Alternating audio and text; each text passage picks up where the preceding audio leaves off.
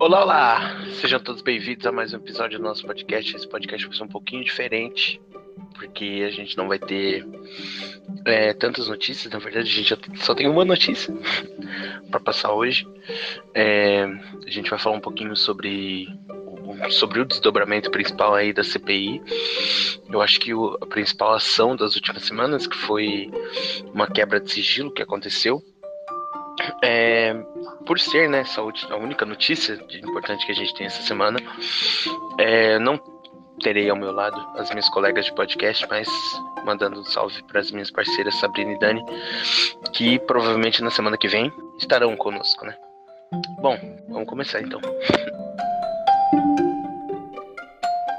Bom, então já vamos começar com a notícia que a gente tem para trazer essa semana, que é a seguinte: a CPI da Covid aprova a quebra de sigilo telefônico de Pazuello, Ernesto de Araújo e membros do gabinete paralelo. Essa última semana, né, é, foi se falou muito sobre esse gabinete paralelo, que é basicamente uh, um, um grupo de pessoas que tomam as decisões pelo Bolsonaro e isso impossibilita o trabalho do ministro da Saúde efetivamente, né? Esse grupo paralelo já foi indicado é, em outros momentos por ser uh, um grupo mentor das ações do presidente.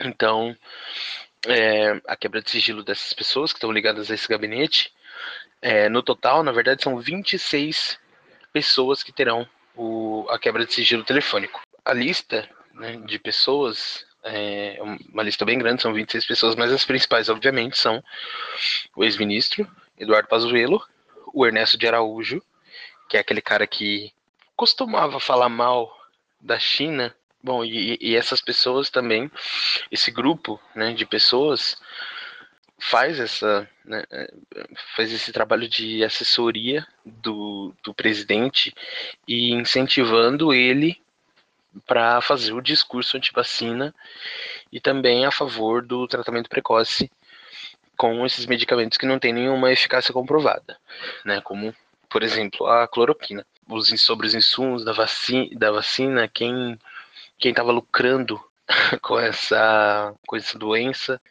diversos assuntos, tanto sobre o 5G quanto sobre onde o vírus surgiu. Então, assim, sigilo telefônico dele também vai ser quebrado. E, é, além disso, a CPI também pediu acesso às informações das empresas que receberam recursos públicos e tiveram um aumento de venda da cloroquina. Isso é muito importante também, né? Porque além da gente tentar descobrir, é, além de tentar descobrir, né? Quem quem faz parte desse gabinete aí paralelo, também é importante saber quais são as empresas que estão lucrando através de dinheiro público com um remédio que não tem eficácia sobre é, eficácia comprovada contra a Covid-19. Isso é muito importante também. Por isso, essas empresas também vão ser é, vão ser procuradas, né? Também as informações sobre elas também serão muito importantes aqui nessa investigação especificamente. É, os integrantes da CPI eles querem identificar é, os contatos e informações que vão reforçar as provas que estão apontando para a atuação do Bolsonaro para atrasar o Brasil é, no acesso das vacinas e distribuir esses medicamentos que não têm eficácia nenhuma, como a cloroquina, né? O próprio presidente Omar Aziz deu entrevista falando que é, uma das possibilidades é apontar o crime é, que o Bolsonaro cometeu no tratamento precoce, né? E ele disse o seguinte, abre aspas ao Omar Aziz. Teve cloroquina torta e à direita. A troco de quem? Ninguém sabe. E agora o presidente disse que vai recomendar ao Queiroga fazer um decreto para quem já foi vacinado ou teve Covid não usar máscara. É brincadeira. Realmente parece brincadeira, mas não é. O Bolsonaro realmente quer esse decreto na rua, o que é errado, obviamente, porque não adianta você tirar a máscara das pessoas que já foram vacinadas, vai dar ruim do mesmo jeito. Uh, no total, está sendo solicitado né, uh, as informações telefônicas dessas, dessas 26 pessoas, só que também foi pedido informações de trocas de mensagens, né? Então, o WhatsApp da galera aí vai ficar disponível para investigação. Além dessas pessoas, a CPI também pediu a quebra de sigilo é, telefônico do Alexandre Costa Silva Marques. Quem é essa pessoa? Ele é um auditor do Tribunal de Contas da União. O que, que ele fez?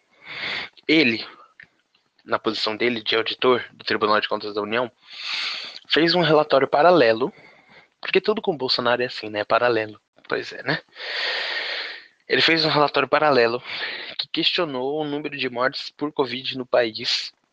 E o Bolsonaro usou esse relatório para referendar, né, para basear alguns discursos dele, algumas declarações dele. Só que esse relatório foi desmentido pelo próprio Tribunal de Contas da União. E o Alexandre Costa Silva Marques foi repreendido e provavelmente vai perder o emprego nas próximas semanas. Então, assim, a CPI também pediu né, a quebra de sigilo dele porque é uma pessoa que claramente está envolvida nesses, nessas atividades paralelas aí do Bolsonaro, que vamos colocar dessa forma. E, bom, infelizmente é isso que a gente tem que lidar, pessoas fazendo trabalhos paralelos para referendar ideias paralelas. Eu não sei de onde o Bolsonaro tira essas ideias de não precisa de máscara quem está vacinado, é, cloroquina funciona questionar o número de mortes no país. É claro que ele quer questionar o número de mortes do país, que ele não quer na mão dele. É, a gente está chegando em 500 mil mortes. Ele não quer isso na mão dele. Mas, infelizmente, já é tarde demais para ele fazer alguma coisa. E, novamente, repetindo, essa é uh, com certeza a ação mais profunda da CPI até agora pedir essas quebras de sigilo telefônico e de mensagens. Então vai ser bem interessante acompanhar daqui para frente. Bom, é isso. Espero que vocês tenham gostado. Espero que vocês tenham aproveitado. Foi apenas uma notícia, mas foi bem importante.